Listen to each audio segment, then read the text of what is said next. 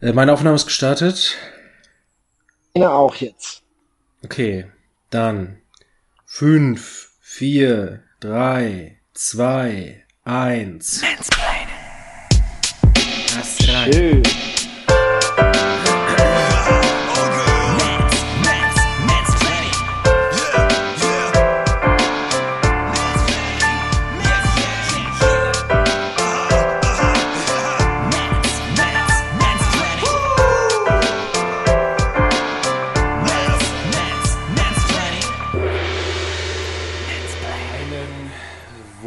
Wunderschönen guten, ja, was soll ich sagen, Abend, liebe ZuhörerInnen. Nicht nur diese Anmoderation zieht sich ein tiefer Graben, auch zwischen mir und Jan Oskar äh, ist ein ganz ordentlicher Bruch. Gleichwohl nicht ähm, informeller oder emotionaler Natur, sondern rein natürlich geografischer Herkunft.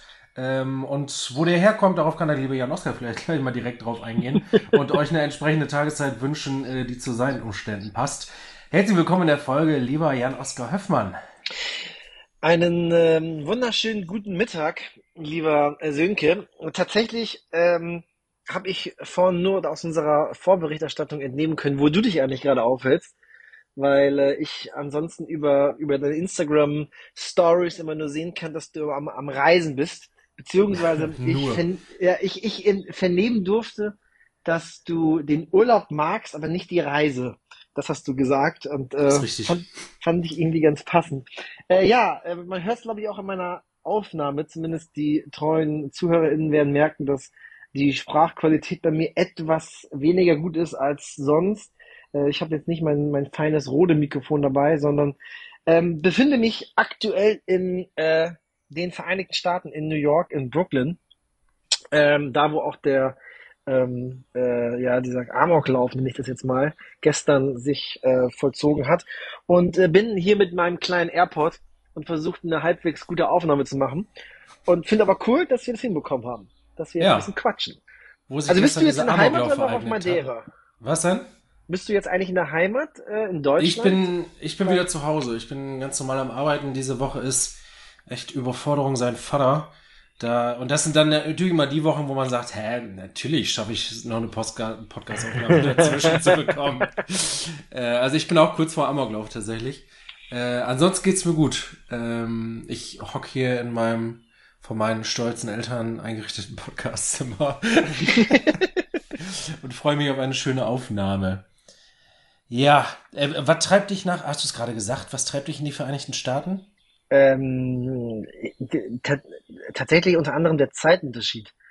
Klingt doof, ähm, ist aber wirklich so, dass ähm, ich durch den Zeitunterschied äh, mir selbst eine natürliche äh, äh, Grenze setze zu arbeiten.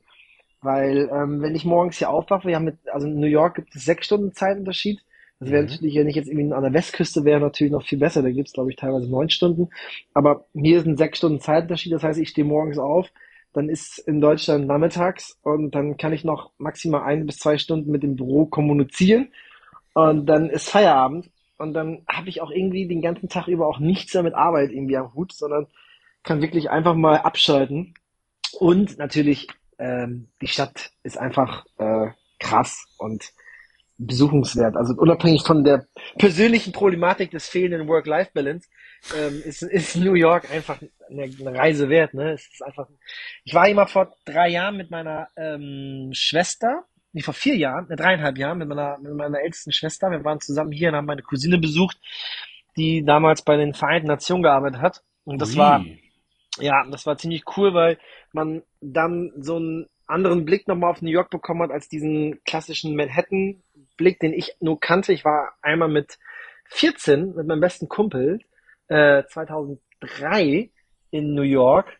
Da haben wir so eine Amerika-Rundreise gehabt und da waren wir halt so nur Manhattan und das, ich sag mal ganz klassisch Empire State Building, guckst dir an und noch die äh, Freiheitsstadt, Lady Liberty, das war's. Klar. Aber ähm, als ich dann vor dreieinhalb Jahren hier war mit meiner Schwester und wir dann so ein bisschen mit ähm, meiner Cousine und ihrem amerikanischen Freund so ein bisschen mehr in Brooklyn und Williamsburg unterwegs waren, da habe ich gedacht, oh, fett, die Stadt ist ja doch irgendwie geiler als nur so doofe Hochhäuser und irgendwie, ja, weiß ich nicht, ich das ist so, was mich auch nicht an Dubai oder so reizt. Einfach dieses Hochhäuser, okay, pff, Skyline, ist alles irgendwie nett, schön, aber die Stadt bietet halt auch unfassbar viele coole äh, Museen, ähm, Cafés, einfach unglaublich viel Kunst und Kultur und das ist, das ist, glaube ich, das, was New York dann so auch nachhaltig irgendwie beeindruckend macht und nicht nur irgendwie, oh cool, Hochhaus. Ja. Und dann dachte ich, also wenn ich die, wenn ich die Wahl hätte, dann wäre zumindest, äh, könnte man New Yorker noch so den Vorrang geben, weil man, man so die Wahl hat zwischen Skyline mit Menschenrechten und Skyline ohne Menschenrechten. Alter, ähm, es ist so. Das interessiert ja keinen, ne? Also ich, ich will nicht ausschließen, dass ich auch noch irgendwann in meinem Leben mal da nach, nach Dubai vielleicht fliegen werde, aber ich habe ohne Witz auch in Situationen, wo ich schon erwogen habe, irgendwie in die Sonne zu fliegen und gemerkt habe, ey, die einzige Möglichkeit, wo man jetzt hinfliegen könnte, war Dubai, habe ich gesagt, nee, sorry, ähm, ist nicht meine Welt. Also ich kann das, also wir müssen doch nicht, also es ist natürlich schwierig, wenn man einen ganz strengen Maßstab anlegt, da dürfen wir theoretisch gegebenenfalls auch nicht mehr in die Türkei fliegen, was da teilweise jetzt Erdogan in den letzten Jahren ja. getan hat mit der Umwandlung des demokratischen Systems in ein absolut asoziales, autoritäres Präsidialsystem. Wir dürften in verschiedenste Länder nicht fliegen. Ja? Ähm, wir könnten Sachsen. sogar nach Thailand, nach, ja? Sachsen. Oder nach Thailand. Das ist eine Monarchie, ne? Da kannst du auch so. Äh, mhm. Da gibt es natürlich jetzt Nuancen, ne? Man kann natürlich immer sagen, ey, auch in der Türkei hast du immer noch Demonstrationsrechte und, und andere Grundrechte, die du vielleicht in Dubai schon gar nicht mehr hast. Aber irgendwo muss man dann sagen, ey, das ist dann too much. Zum ja. Beispiel wie eine WM in Katar ist too much. Und Urlaub in Dubai, uh, ich will jetzt auch nicht über andere so den Stab brechen, weil ich sicherlich selber, selber auch nicht immer diese Konsequenz an den Tag lege, aber das ist für mich so offenkundig, wo ich denke mir, nee, wenn ich es vermeiden kann, dann vermeide ich es und dann fliege ich nicht hin. Ja, also meine, ich will jetzt hier absolut auch nicht Leute reinreiten aus meinem äh, doch sehr engen und nächsten Kreis. Ja, bei mir, ich bei hoffe mir halt, leider auch. Ja. Bei mir auch. Ich muss auch gerade richtig aufpassen, was ja, ich sage. Ich hoffe halt immer oft, dass so, äh, ich wäre gern noch viel von der Welt sehen und ich hoffe bei vielen Sachen, dass ich so denke, hoffentlich komme ich einfach gar nicht in die Situation, dass ich im Zweifelsfall auch mal über Dubai fliege oder so. Ähm, also, dass man da, da umsteigt oder so. Das äh, ergibt sich ja tatsächlich mal des Öfteren, wenn man dann weiter hinaus will. Äh, ich hoffe, ich kann das einfach noch weit und lange von mir fernhalten überhaupt. Oder bis dahin ist es eine Demokratie, das wäre natürlich auch nice. Ja, aber äh, sorry, wenn wir aber so, so strenge Maßstäbe, dann, dann scheiterst du wirklich äh, in der Globalisierung, weil selbst ich bin, ähm, als ich vor sechs Jahren mit einem Kumpel durch Thailand gereist bin, mussten wir über Katar, also wir Bitte? in Katar, ja, wir sind dann, du, du bist umgestiegen in Doha. Und ähm, das ist, du, du kommst ja eigentlich gar nicht mehr, du hast die Drehkreuze nun mal nicht überall in den Staaten, die von Amnesty International und ähm, Human Rights Watch als die besten Staaten gelten, wenn du in bestimmte Teile willst des, der Welt. Ja, also so. nach Amerika können wir direkt fliegen, gegebenenfalls über London oder Amsterdam oder vielleicht Paris. Okay. Aber ähm, ansonsten, ähm, wenn du irgendwie in den Osten mehr hin willst oder auch nach Australien, nach Australien kommst du auch nicht mit dem Direktflug. Da musst du auch zwischenlanden, da kannst du immer gucken, wo du hinkommst, ne? Das Schon wild. Einfach. Ja, also wir könnten mal so ein, wir könnten mal so einen Travel-Podcast aufmachen und wenn du dann mal, also ich find's schwierig, ich will deswegen auch nicht über Leute halt so äh, richten. Nee, null ähm, wertfrei hier. Aber irgendwo musst du ja anfangen. Also ich ja. denke mal, wir haben Konsens, dass wir alle nicht in Nordkorea Urlaub machen wollen. Ja, so. Da ist, denke ich mal, so. Übrige Vegetation, Kultur. Ja, genau. Und unberührte Natur. so. Und dann sagst du, okay, gibt's schon Konsens in Saudi-Arabien? Hätte ich jetzt gesagt, klar, Saudi-Arabien muss auch Konsens geben, dass wir da nicht hinfliegen. Und dann guckst du mal und siehst, ey, no. Dann sehe ich teilweise Influencerinnen, ich sehe teilweise deutsche Models, die mit äh, auch bekannten äh, amerikanischen Schauspieler was hatten dementsprechend in Deutschland bekannt sind, die in Saudi-Arabien waren. Und ich denke mir die so, Mäuse. ey, Saudi-Arabien ist für mich jetzt irgendwie auch von der Qualität ja nochmal krasser, wo ich denke, da, da kannst du nicht hinfliegen. Ja. Aber es verschiebt sich so, ne? Dann lieber ähm, arbeiten. Ja, aber oder nach Madeira, wo du warst. Ja, Madeira herzliche Empfehlung. Es ist auch irgendwie geil, ähm, mit all dem, was ich so in der Urlaubswoche mitgekriegt habe, was so zu Hause abging, mit äh, Impfpflicht, ja, nein, ähm, 1. Mai-Isolation, kommt sie, kommt sie nicht. Ähm, zu der Zeit einfach in einem Land gewesen zu sein, mh, die auch ihre Hochs und Tiefs hatten in der Corona-Phase, aber die ihren Kram eben ganz ordentlich voneinander haben mit deutlich, also sehr früh deutlich über 90% Impfquote und geboostert und alles. Äh, war, war auch irgendwie schön, einfach vom Feeling her. Da machen wir Naja. mal ganz kurze, kurze ähm, Schnell, Schnellabfrage. Impfpflicht, ja oder nein? Wofür bist du? Und wenn ja, in welcher Form? Ähm, ja, gu gut, gute Frage. Äh, in der Differenziertheit äh, könnte ich es dir gerade nicht. äh, Also, ja, pff, vom, vom ersten Feeling her auch im Impfpflicht ab 18 inzwischen, weil bei mir die Geduld auf ist. Äh, ich tue mir in der Bewertung immer schwer, weil ich in diesen ganzen verfassungsrechtlichen Geschichten, äh, ich steck da nicht ins letzte Detail drin und ich habe irgendwie auch mal, weiß nicht, laienhaft das Gefühl, dass sie da eh werden irgendwie Neuland betreten müssen. Kein, weiß ich aber auch nicht, da bist du mir, glaube ich, deutlich einfach ähm, Na gut, ist ein Neuland, ja. voraus, ähm, aber kein Plan. Es, es, es klingt sehr äh, stammtischhaft, aber langsam ist auch gut gewesen. Also selbst wenn die Bundesregierung eine beschissene Impfkampagne gefahren hat, also auch das zu bewerben entsprechend, äh, trotzdem langsam äh, ist gut so und der, dass wir Deutschen da immer noch so hangeln. Es fällt mir gerade mit Blick auf viele Diskussionen. Jetzt ich ich habe eine scheiß Woche. Ich bin ein bisschen im Random-Modus. Äh, das fällt mir gerade mit Blick auf viele Diskussionen auch auf. Ähm, keine Ahnung, alles, was jetzt so diese ganze Krise auch umgibt, wo alles teurer wird und so. Den Deutschen geht's vielfach echt noch zu gut. Und das ist eine sehr harte Aussage, weil ich absolut ja auch die Haltung vertrete, dass es vielen Deutschen schon lang, sehr lange überhaupt nicht gut geht. So, da haben wir, glaube ich, auch dasselbe Standing, deswegen sind wir auch so äh, sehr linke Sozialdemokraten. Ähm, aber gleichzeitig, oh, manchmal echt immer wieder ein komisches Volk, muss man feststellen. Also, Ja, ja, Impfpflicht und Ja. äh, hoffentlich irgendwie so, dass es durchsetzbar wäre, ist ja auch noch das andere Ding. Aber ähm, ja, wir kriegen es ja irgendwie nicht geschissen mit Freiwilligkeit. So, jetzt Ja. zu. ähm, Impfpflicht, ja. Aber ähm, ich, ich fand tatsächlich, auch wenn das am Ende die Kompromisslösung nur gewesen sein sollte, aber ich fand sie eigentlich tatsächlich am besten. Aus auch juristischer Sicht, ich kann mich da so nicht freimachen, war die Impfpflicht ab 60. Weil das Argument, ursprünglich war ich für Impfpflicht ab 18, ich sag mal vor ein paar Monaten noch. Und dann hat sich's einfach so entwickelt, und da müssen wir uns ehrlich eingestehen, die Impfung äh, hilft nur begrenzt, was das Thema Ansteckung angeht. Ja, es gibt etliche Studien, die auch sagen, wer geimpft oder geboostert ist, hat weniger Viruslast, Viruslast äh, infiziert weniger Leute, ähm, kriegt vielleicht auch weniger. Das ist, das ist nachvollziehbar, aber trotzdem ist es immer noch eine relativ hohe Wahrscheinlichkeit, dass du es bekommst. Deswegen sollst du dich ja auch nochmal testen lassen. Deswegen gibt's die Maskenpflicht etc. Ja, Und deswegen hat die Impfung insoweit nicht ganz ihr, ihr erhofftes Verspr Versprechen nicht erfüllen können, dass es so eine Impfpflicht ist wie ich bin geimpft und ich krieg's nicht. Ich sag mal vergleichbar mit den Masern.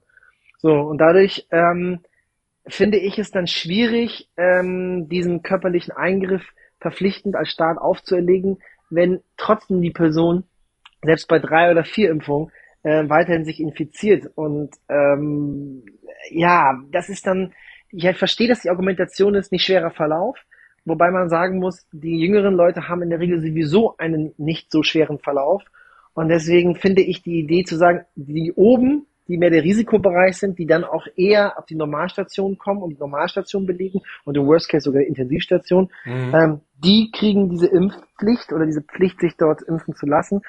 Aber ich- finde ab 18, ah, es wäre was anderes gewesen, wenn wir jetzt die, die Variante hätten, die tatsächlich durch die Impfung dann kaum übertragbar wäre. Aber mit Ja, Omikron stimmt. schwierig. Und die Argumentation, ich habe das auch in der Familie, da sind bei mir sind eigentlich alle eine ab 18 in meiner Familie und ich bin dann immer derjenige, der dann geroastet wieder war. Die Argumentation, die ich immer höre, ja, wir machen das ja für die Varianten im Herbst. Verstehe ich, ich verstehe den Ansatz, den wissenschaftlichen Ansatz, zu sagen, wir machen jetzt präventiv. Das Problem ist aber, aus juristischer Sicht ist das einfach nur eine, ja, eine, eine Spekulation, eine Hypothese, da könnte was kommen. Ja, absolut. Und das, und das allein, ein Eingriff dann zu rechtfertigen, ist schwierig. Wer weiß, ob dann die Variante im Herbst überhaupt auf die jetzigen Impfstoffe überhaupt reagieren kann. ja. Oder wie dann nochmal neu.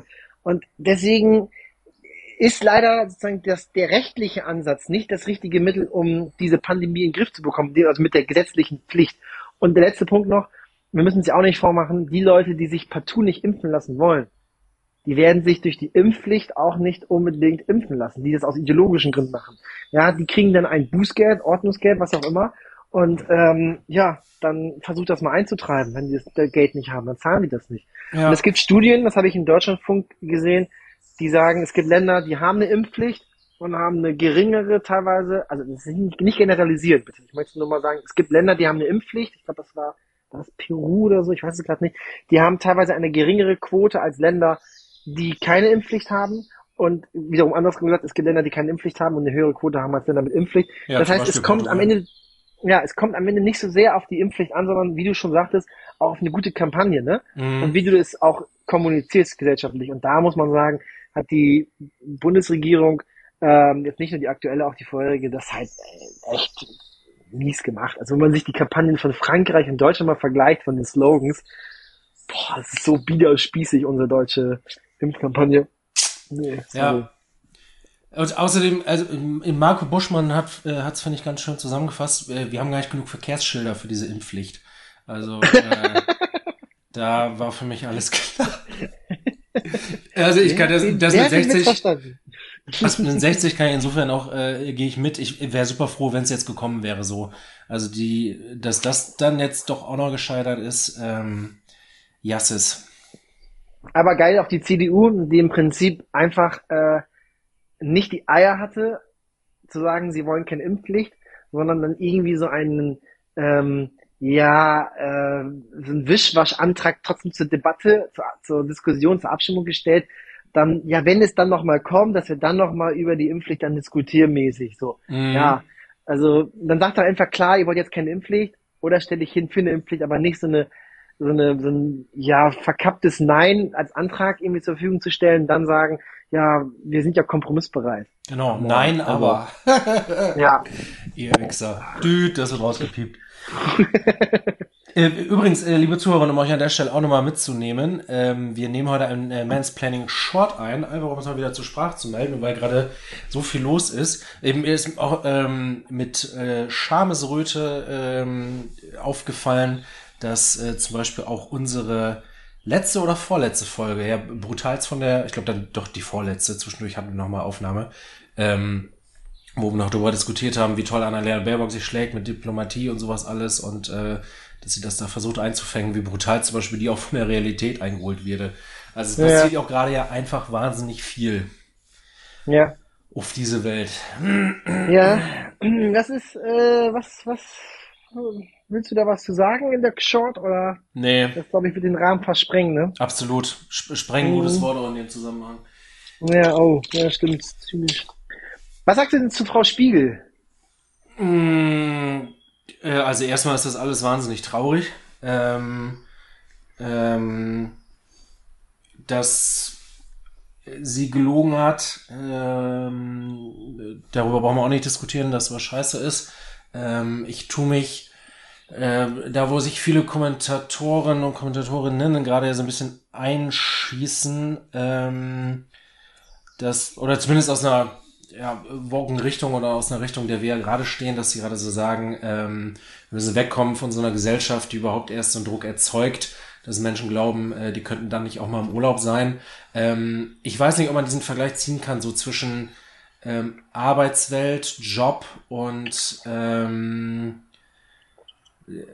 ja, Menschen da an, also zum Beispiel Regierungsverantwortung, wie auch immer an äh, hohen politischen Ämtern.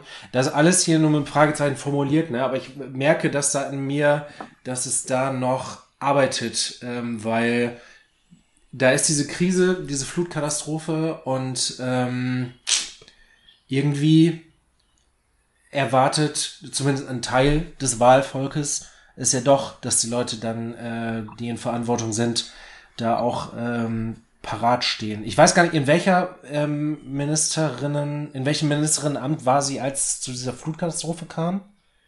Umweltministerin und Familienministerin, wenn ich das recht entsinne. Stimmt, das eine hat sie noch mit übernommen da, ne?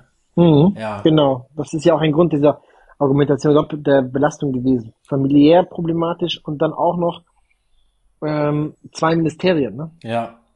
Also die Krux ist, dass sie unehrlich war. Äh, Wäre sie ehrlich gewesen, könnte man die Debatte gerade ganz anders führen, ähm, ein Stück weit. Äh, mhm. Und sie könnte sich da wahrscheinlich auch ein ganz anderes Standing bewahren. Ähm, das, inwiefern ich ihr dieses Statement da abkaufe, keine Ahnung, es war in jederlei Hinsicht, äh, wenn es ehrlich war oder wenn es unehrlich war, was ein zutiefst menschlicher Moment, der in jedem Fall irgendwie auch so hat in, in Abgründe gucken lassen. Also äh, bei dieser Geschichte hat niemand gewonnen irgendwie. Also wirklich niemand. Nee, das stimmt. Also ich habe ähm, einen schönen Satz von äh, Margarete Stokowski, mhm. ähm, oder sind zwei Sätze streng genommen, äh, aus ihrer jüngsten Kolumne ähm, vernehmen dürfen, die ich eigentlich sehr gut finde und die auch diese, diese ja, äh, Vielschichtigkeit ähm, auch gut darstellt. Nämlich, sie schreibt, ich persönlich möchte nicht von Menschen regiert werden, die keinen Urlaub machen, wenn sie urlaubsbedürftig sind. Ja. Oder von Menschen, die glauben, bezüglich ihrer Verfügbarkeit im Urlaub lügen zu müssen. Ja. So, und das finde ich halt ja, so gut, dass sie sagt, also es ist, es ist total falsch, jetzt ihren Vorwurf zu machen, dass sie der Urlaub gemacht hat, wenn sie diesen Urlaub halt brauchte.